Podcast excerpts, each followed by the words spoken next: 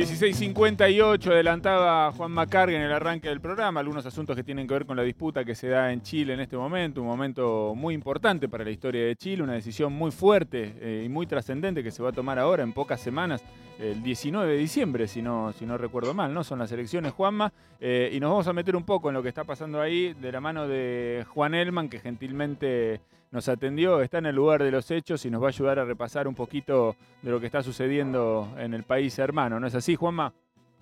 Sí, señor. 19 eh, de diciembre, como vos bien decías, Cedi, elecciones presidenciales eh, de primerísimo orden eh, para América Latina en su conjunto, sobre todo por la composición del cuadro final de esta elección. José Antonio Cas de un lado, Gabriel Boric del otro. Bueno, saludamos, como vos bien decías, a Juan Elman, que es periodista especializado en política internacional, que escribe un newsletter muy bueno llamado Mundo Propio para Cenital, que forma parte de un programa en el cual estoy los días domingos, un mundo de sensaciones, y que está cubriendo las elecciones presidenciales en Santiago. ¿Cómo estás, Juan? Bienvenido a la 16. ¿Qué tal, Juanma? ¿Qué tal, Eddie? Gracias por la invitación, es un placer escucharlos. Bueno, la primera pregunta me parece que es eh, algo eh, obvia, eh, que es cómo ves la situación hoy en Chile después del cimbronazo inicial, ¿no? De la noche del domingo, donde si bien se preveía que José Antonio Cas podía quedar en primer lugar, bueno, ha quedado bien posicionado para el balotaje, sobre todo por lo que es la composición de las fuerzas dentro de la propia elección del domingo, ¿no? Sí, a ver, ante todo creo que es, una elección que está abierta, ¿no? Eh, realmente es muy difícil saber lo que, va a pasar, yo creo que puede ser para cualquiera de los dos, si bien hoy un poco acá el péndulo en Santiago y sobre todo en la prensa, que, acá en general la prensa tradicional es, más de derecha que de izquierda, bueno, ahí si uno lee la prensa y, ve un poco cómo se ha interpretado no solo la elección a nivel presidencial, sino la elección parlamentaria también, uno diría que Cast, eh, bueno, tiene, tiene un poquito más de chance, ¿no? De cara de la segunda vuelta.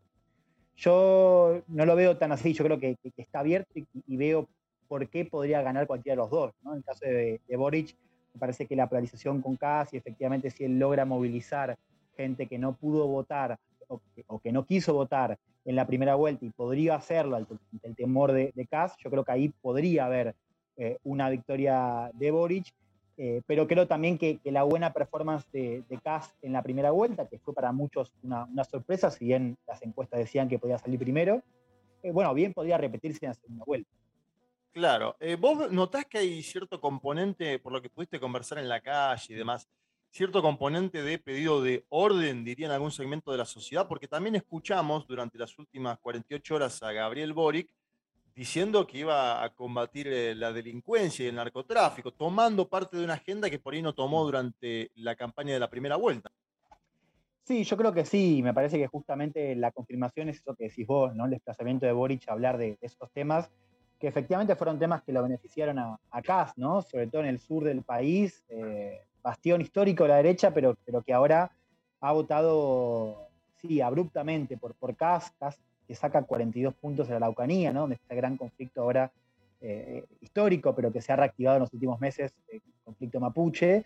Eh, sí, efectivamente, creo que han sido temas que, lo han beneficiado eh, a Kass han sido temas también que lo han beneficiado Parisi en el norte, ¿no? que, es un nombre que tenemos que empezar a nombrar más, ¿no? la redundancia, digo, un, candidato que ha tenido una gran performance en el norte, sacando en algunas regiones 30%, ¿no? o más todavía en el caso de Antofagasta. Eh, vamos a ver cómo se mueve Boric eso, para esa agenda. Ha incorporado también gente, sobre todo del mundo de la izquierda, que, que, viene también eh, con ese background, ¿no? con, con ese background en el tema de, seguridad y sobre todo el tema de migración, que en el norte es un tema muy, muy fuerte. Eh, pero sí creo que si es una campaña donde se vuelve a protagonizar, o, mejor dicho, donde la cuestión del orden, la cuestión de la migración y la seguridad es protagonista, es lógicamente la campaña donde Kass tiene más para ganar, ¿no? Yo creo que, la apuesta de Boric tiene que ser no únicamente tener un discurso en esos temas, que es muy importante, sino también intentar que la campaña sea protagonizada por otros temas, ¿no? Sobre todo la cuestión económica, que es, una agenda donde Kass, bueno, no tiene la misma legitimidad, el mismo tipo de respuesta que sí tiene la candidatura de Boric. Ayer Jasna Proboste, Juan, eh, ex, ex, candidato de la centroizquierda, anunció que iba a apoyar a Gabriel Boric y dijo una frase medio contundente, los demócratas no podemos ser ambiguos, ¿no? Eh, ¿Vos pensás que hay en juego algo más que una elección a corto y mediano plazo? Sí, efectivamente, coincido con vos que es una elección muy importante para la región, es una elección muy importante para Chile, eh, por, varias cosas, no solamente porque Cast, eh, digo, recordemos un candidato de ultraderecha que reivindica el pinochetismo, tenga buenas chances de llegar a la presidencia, sino también porque estamos en el medio de un proceso constituyente donde, eh, y sobre todo después del domingo, la idea de que pueda haber un rechazo, ¿no? que básicamente que la nueva constitución no pase un plebiscito, bueno, es una posibilidad real, ¿no? así que me parece que es importante eh, cómo se va a marcar este, este desafío eh, en la elección y, creo que, sí, a juzgar por lo que dijo Provost y a jugar por lo que dicen, bueno, inclusive el propio comando de Boric, hay una apuesta por intentar movilizar a votantes que, quizás no, no, estarían siempre en, las filas de la izquierda, bueno, para evitar que, un tipo como Cast sea electo. Dicho esto, yo tengo mis dudas acerca de la viabilidad de esa estrategia, ¿no? Yo, yo no, no sé cuán efectiva va a ser esta idea de de decir, bueno, eh, para que no vuelva el pinochetismo, esta idea de, democracia o fascismo, ¿no? este clivaje que, algunos quieren instalar. Yo no sé cuán efectiva es, ese que Boric puede ganar más si vuelve eh, a plantear temas que, tienen que ver con la cuestión de las pensiones, que tienen que ver con la cuestión de, llegar a fin de mes, ¿no? con la cuestión de la educación, de la salud, que, es un tema donde en general la gran mayoría de chilenos y chilenas está, está a favor de algún tipo de cambio.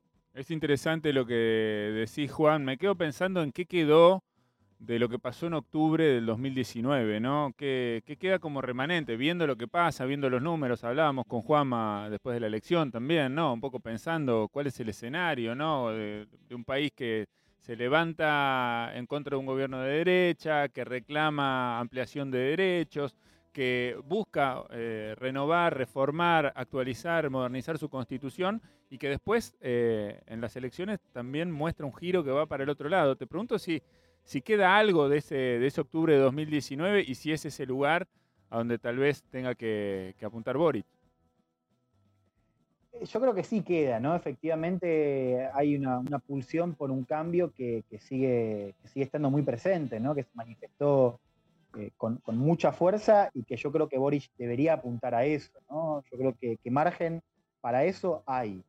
Ahora sí me parece que después del domingo uno tendría que al menos admitir una lectura que es que, quizás este ánimo que estaba muy claro en 2019, que se manifestó también con mucha fuerza en 2020, ¿no? con este triunfo categórico del apruebo por, por casi el 80% de los votos y la gran performance de la izquierda en las municipales, yo creo que ese momento bueno, ha dado paso a otro momento. Yo creo que efectivamente estamos viendo otro momento. Lo que no supone negar esa pulsión y esa, demanda de cambio, pero sí supone entender que, hoy Chile vive otro momento. Y es un momento eh, donde yo creo que ninguna de las, dos candidaturas hoy tiene eh, el margen para imponerse por sí sola. ¿no? Yo creo que, hay una, cuestión más, más abierta ¿no? y, el péndulo no está tan claro. ¿no? Eh, como, esto me parece que supone decir que, tampoco esa idea de la restauración conservadora, que se ha hablado mucho con la idea de, de, esta idea de que ahora, después de, la cuestión del cambio, ahora hay como una pulsión de, mayor orden, ¿no? y un poco cerrar quizás la manifestación. Yo creo que es, admitible, ahora no creo que eso sea mayoritario tampoco, ¿no? Yo creo que estamos viendo un momento más, más líquido, si querés, como se dice ahora, ¿no? Juan, la última, em, ¿qué explicación le estás encontrando o, se, comenta en Chile, en las calles, en los pasillos, en los bares, a la altísima votación de París? Y lo nombraste en un momento, ¿no? Este tercer candidato que hizo una campaña integralmente fuera de Chile y que cuyos votantes definirían, digo, si no hay una mayor movilización de parte del electorado, un 55% ausente el domingo, cuyos votantes definirían nada más y nada menos que la segunda vuelta, ¿no? Yo te lo digo de esta manera, no conocía ningún votante de París y, de la gente con la que hablé, ellos en general no conocían ningún votante de París tampoco, lo cual ya creo que eso es suficiente para entender cómo esa base eh, es una base que está eh, fuera de Santiago, ¿no? que se expresó con mucha fuerza del norte y que tiene que ver con la irrupción de, de algo que en general la celista acá en Santiago no la estaban teniendo en cuenta. ¿no? Eh, y, efectivamente es una base que, va a ser clave ¿no? para, para saber eh, qué va a pasar en la segunda vuelta. Sabemos por encuestas que en general es gente de clase media, menor a 30 años y en general hombres, ¿no? Eh, y es una base que puede sintonizar más con las propuestas económicas de Boric y al mismo tiempo sintonizar más con las propuestas de seguridad y de orden de Cast, ¿no? Es interesante ver cuál va a pesar más, ¿no? Yo creo que, que, de, acuerdo a cómo se imponga esa, esa agenda, bueno, nos va a decir algo sobre el futuro de Chile y, también nos puede decir algo sobre la región. Me parece que en ese sentido es muy interesante y muy importante ver cómo va a votar esa base que, como te digo, eh, no estaba siendo registrada por, por, por Santiago, ¿no? Muy bien. Bueno, Juan, muchísimas gracias por, este rato con nosotros, por ayudarnos a entender un poco cómo se va armando el panorama de acá el 19 de diciembre. Es muy importante lo que pase en Chile para toda la región y bueno, vamos a seguir atentos a, lo que pase ahí. Así que te agradecemos muchísimo, ¿eh? te mandamos un abrazo. Gracias, Eddie. Gracias, Juan. Un abrazo para ustedes. Un abrazo gigante. Bueno, ahí estaba Juan Elman, Juan Más, eh, desde Santiago de Chile compañero periodista y bueno, con una visión muy interesante y muy profunda también de lo que está pasando ahí, ¿no? Desde el lugar de los hechos. Sí, seguro. Aparte estar en el lugar de los hechos te da eso, ¿no? La capacidad y la posibilidad de olfatear lo que se dice en las calles, en los bares, lo que mencionábamos antes. También este, estos datos sociológicos, ¿no? ¿Quién es el votante de París y quiénes son? ¿Quiénes son los votantes de Boric? ¿Para dónde se inclina la balanza? Me parece que es una buena nota como para empezar a descifrar un gran enigma chileno y continental de cara al día 19 de diciembre, donde se juega mucho más que una elección presidencial de Chile.